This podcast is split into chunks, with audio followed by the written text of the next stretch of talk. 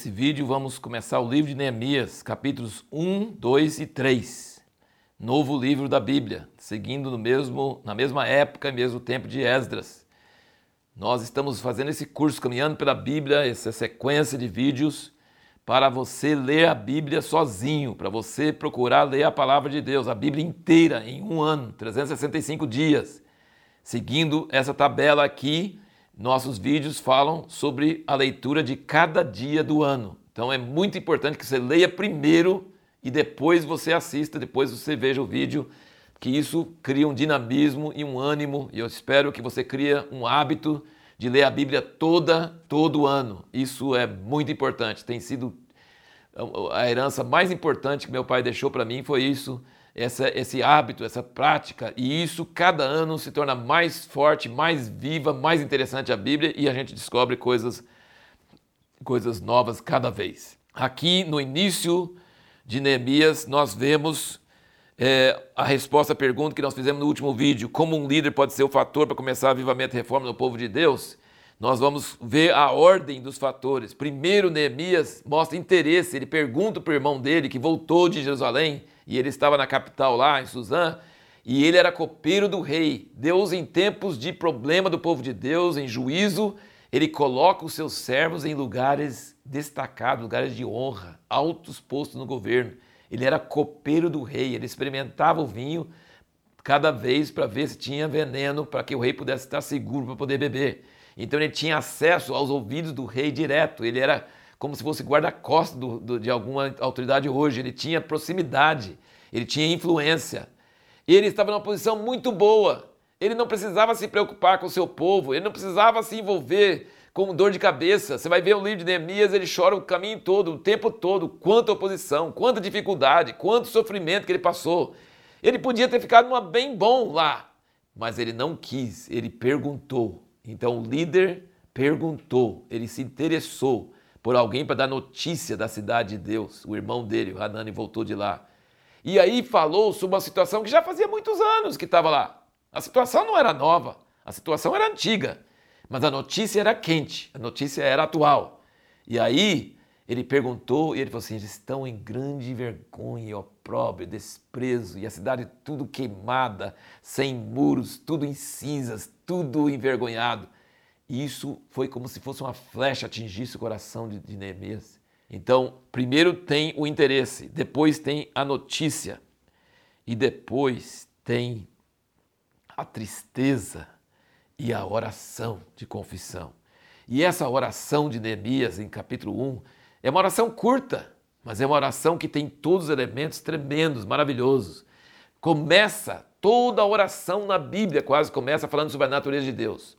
Ele fala: Ó oh, Senhor Deus do céu, Deus grande e temível, que guardas o pacto e usas de misericórdia, recede para com todos que te amam. Isso aí ele está citando o nome de Deus que Deus revelou para Moisés em Êxodo 34. Isso é uma coisa tremenda, uma coisa maravilhosa. Então, quando você começa a falar com Deus, é importante que você lembre quem Ele é, fala sobre quem Ele é, e fala sobre a sua natureza, sobre a sua misericórdia, sobre a sua misericórdia fiel, sobre a sua permanência, sobre a, ele não é uma pessoa que muda de ideia, é uma pessoa que, pessoa que mantém a sua fidelidade. E ele cita essa revelação de Deus que Deus já tinha dado para Moisés tantos séculos antes. Então, você para orar direito, você precisa ler a Bíblia, você precisa conhecer Deus.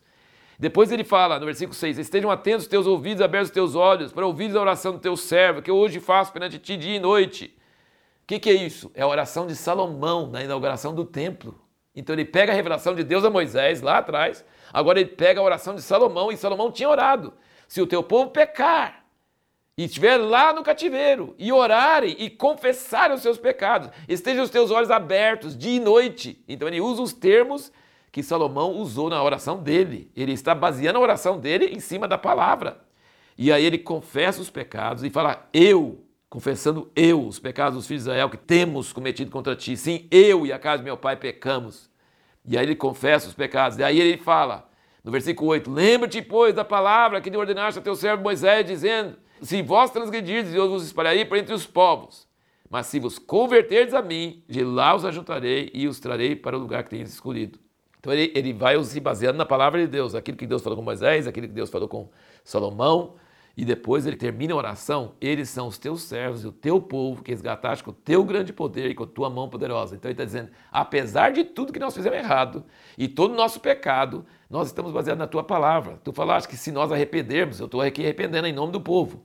E eles são teu povo, mesmo pecando, eles são teu povo, que você resgatou com grande poder. Então ele está jogando a responsabilidade para Deus. E agora, presta atenção como ele termina. Isso é uma coisa que eu queria mostrar para vocês como a oração é importante. Ele é baseado na natureza de Deus, que ele é misericordioso. Ele é baseado na palavra de Deus e as promessas e alianças que ele fez no passado, que a gente pega lendo a Bíblia, e é baseado num objetivo prático, hoje. Então não é só citar a Bíblia para Deus, porque Deus já conhece a Bíblia. É basear um pedido prático para hoje em cima da palavra escrita de Deus. O que, que ele fala aqui? Ó? Faze prosperar hoje o teu servo e dá-lhe graça perante este homem. Então ele está falando, Deus, estou fazendo essa oração, não é à toa, não. Não estou pedindo para o Senhor fazer alguma coisa, estou pedindo para o Senhor me dar misericórdia diante desse homem, do rei. E aí, ele não sabia que dia que ele podia falar, e o rei só viu que ele estava triste, tá? aquela cara de quem chorou muito, sabe, de quem está. E ele falou assim, nunca vi você triste. E ele tremeu na base. E aí ele fez o que eu chamo de oração relâmpago. Sabe o que é oração relâmpago? É, é, é inaudível, porque estava na presença do rei, não podia estar orando ali, né? Ele fez uma oração relâmpago. Ele diz aqui, ó, ele temeu sobremaneira, ele podia, ele podia morrer com esse pedido, dependendo do ânimo do rei. E aí ele fala, é uma oração inaudível, relâmpago, rapidinho. E aí ele fala com o rei. E o rei fala assim: o que, que você quer fazer? Quando você vai voltar? E aí ele conseguiu tudo que ele pediu para o rei, ele ganhou. E veja a diferença. Olha como você não pode ser clone de outra pessoa. Você não pode copiar a maneira que outra pessoa, homem de Deus, faz.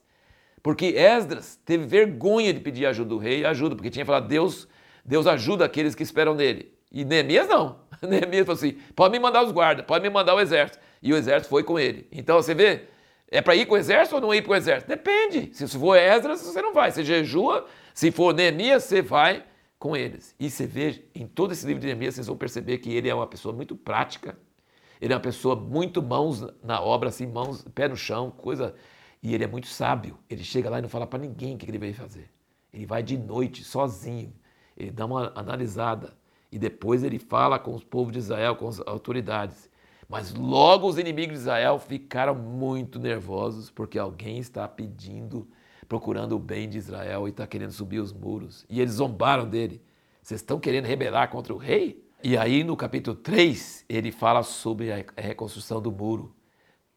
Era, uma história, era um muro grande. Depois vocês vão ver que o muro era tão largo que as carruagens subiam no muro. Então era um muro muito largo e extenso. E aí todo mundo começou a trabalhar, e esse trabalhar de todo mundo fez eles ficar bem unidos. E ele cita os nomes. Ele cita os nomes e ele fala quem era muito bom para trabalhar e quem era meio preguiçoso. Está aí no livro, ó, escrito na Bíblia, quem era preguiçoso e quem era assim, não fazia só a parte dele, fazia a parte dos outros. E mulheres trabalhando também, na frente das suas casas, cada um na frente da sua casa. O um muro grande ao redor da cidade e eles trabalhando em cima disso. E esse, esse projeto junto fez o povo ficar bem mais unido. Então, assim, fechou o cerco ao redor de Jerusalém inteirinho, eles estavam construindo. Não, até aqui nós não terminamos a construção, mas estavam, eh, estavam é, trabalhando todo mundo em frente à sua casa. A pergunta que nós vamos procurar responder no próximo vídeo é o seguinte: como se deve combater a corrupção no governo?